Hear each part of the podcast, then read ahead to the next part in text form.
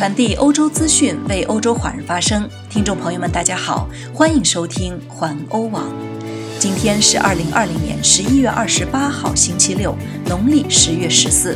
我们在荷兰为您播报。下面请收听环欧每日播报。首先来看今日要闻：伊朗核科学家遭暗杀，联合国秘书长呼吁克制；欧洲刑警参与国际性行动打击贩毒。国际专家前往武汉实地调查病毒起源。欧洲因病毒死亡人数超过四十万人。世卫组织希望查看俄罗斯疫苗临床数据。俄罗斯把军人接种放在首位。英国医院十天内开始新冠疫苗接种。比利时部署圣诞新年疫情措施。下面请收听详细新闻。首先来关注伊朗核科学家遭暗杀，联合国秘书长呼吁克制。在一名著名伊朗核科学家遭暗杀后，联合国秘书长古特雷斯呼吁有关国家要保持克制。他的发言人说，必须避免采取可能导致该地区紧张局势升级的行动。伊朗威胁要对法赫里扎德之死发动袭击，为他报仇。据伊朗政府说。有强烈迹象表明，以色列是这宗暗杀事件的幕后指使者。有“伊朗核弹之父”之称的伊朗资深核科学家法赫里扎德，十一月二十七日在德黑兰附近小城遭暗杀。伊朗外交部称这是国家恐怖主义行为。据称，武装恐怖主义分子袭击了一辆载有法赫里扎德的车辆。在他的保安与恐怖分子发生冲撞后，法赫里扎德严重受伤，并被送往医院，几分钟后死亡。伊朗媒体报道，袭击者向车内的法赫里扎德开枪。一些目击者告诉伊朗官方媒体，三到四名恐怖主义分子当场被杀。在2010至2012年间，四名伊朗核科学家也遭到暗杀。伊朗将此怪罪于以色列。再来关注。欧洲刑警参与国际行动打击贩毒。一项针对由巴西人领导的可卡因集团的国际刑警的行动中，有四十五人被捕。据欧洲刑警组织称，这是有史以来对国际可卡因走私活动的最大打击。巴西逮捕了三十八名犯罪嫌疑人，比利时、荷兰逮捕了四名嫌疑人，迪拜逮捕了两名，西班牙逮捕了一名。在荷兰和比利时。一共进行了十三次入室搜索行动，查获现金三十万欧元，没收四辆豪华汽车，有四人被捕。其中，在荷兰进行了两次房屋搜索。葡萄牙、比利时、罗马尼亚和迪拜等地的一千多名警察参加了行动。据国际刑警组织称，该团伙负责至少每年运输四十五吨可卡因，六个月的利润将高达一亿欧元。这些毒品进入了重要的欧洲港口，例如安特卫普和鹿特丹。行动中总共拦截了五十二吨毒品，没收了数百万欧元的现金、车辆和房屋。再来关注，国际专家前往武汉实地调查病毒起源。新冠病毒中国武汉爆发即将一年之际，国际专家终于得以前往武汉调查病毒起源。世界卫生组织总干事谭德赛周五对此做出了肯定的表示。十一月二十七日，世卫组织举行线上记者会，记者直接询问谭德赛，世卫组织的国际专家是否会前往武汉实地调查病毒源头。谭德赛肯定地回答，国际专家将会进入武汉调查病毒起源。这是自新冠疫情爆发近一年后，国际专家团确认能进入新冠疫情爆发源头武汉实地调查。其中，荷兰一位专家也参加了这个世卫调查团。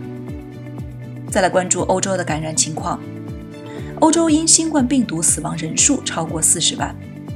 据法新社报道，根据欧洲不同卫生机构的官方数据，欧洲目前已经有超过四十万人死于新冠病毒。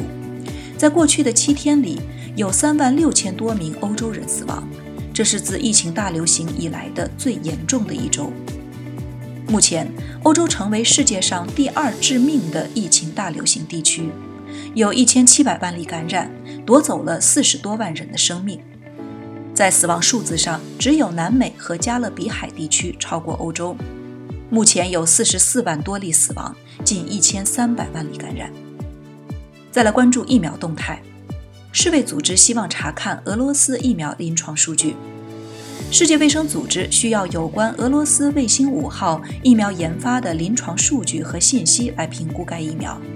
世卫助理主任马里扬·格拉西芒说：“包括中国、巴西和非洲国家在内的五十个国家对俄罗斯疫苗感兴趣。”俄罗斯卫生部发言人本月初表示，卫星五号疫苗的有效率为百分之九十。但该说法并非基于临床实验的数据。目前，该疫苗处于实验的第三阶段，有四万人接受了注射，据称几乎没有副作用。俄罗斯希望最后的实验阶段能在今年年底之前完成。再来看，俄罗斯把军人接种放在首位。俄罗斯军队已经根据总统普京的命令，对士兵进行大规模疫苗接种。国防部长谢尔盖·绍伊古说。目的是为超过四十万名士兵和其他陆军人员接种疫苗。按照总统的指示，已经开始对陆军人员进行针对新冠病毒的疫苗接种。绍伊古没有透露是否是自愿接种。部长说，今年年底之前将完成八万名士兵接种新冠疫苗的工作。据说，俄罗斯疫苗的有效率为百分之九十五。再来看英国。英国医院十天内开始接种新冠疫苗。英格兰的医院被告知要准备在十天内开始推出新冠疫苗注射。从十二月七日开始，医院可以收到第一批辉瑞和德国公司 BioNTech 团队开发的疫苗。据英国卫报报道，这种疫苗将很快获得批准。最后再来关注比利时部署圣诞新年疫情措施。比利时首相亚历山大·德克鲁和各地区政府已经达成共识，比利时人只能在圣诞节期间邀请一位来自家庭外的联系人，单身者可以在十二月二十四日至二十五日同时与两人见面接触。不过，比利时的所有商店可以在十二月一日在有条件下重新开门营业。但德克鲁警告，购物必须在短短的三十分钟内完成，且必须独自一人，并且强制佩戴口罩，不能呼朋唤友在商店中流连多时。博物馆和游泳池也可以重新开放，宵禁仍然存在。假期前和假期期间将禁止燃放烟花爆竹。